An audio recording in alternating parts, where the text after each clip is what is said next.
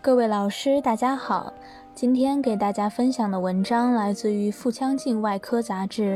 文章的题目叫做《加速康复外科联合达芬奇机器人中低位直肠癌根治术中应用保护性造口的安全性及有效性研究》。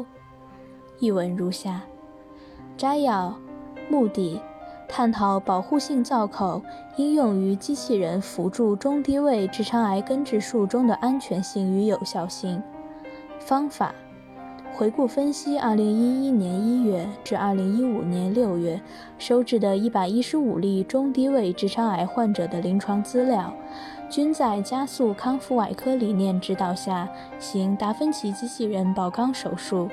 根据是否行末端回肠保护性造口，分为造口组与非造口组，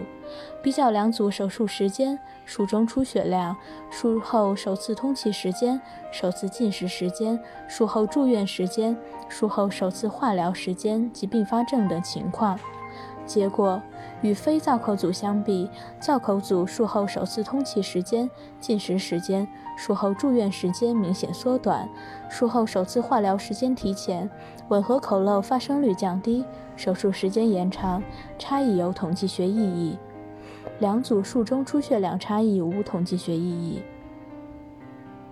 结论：加速康复外科联合达芬奇机器人行中低位直肠癌根治术时，应用保护性造口，可加快患者术后肠功能恢复，降低吻合口漏发生率，加快患者术后康复，安全有效。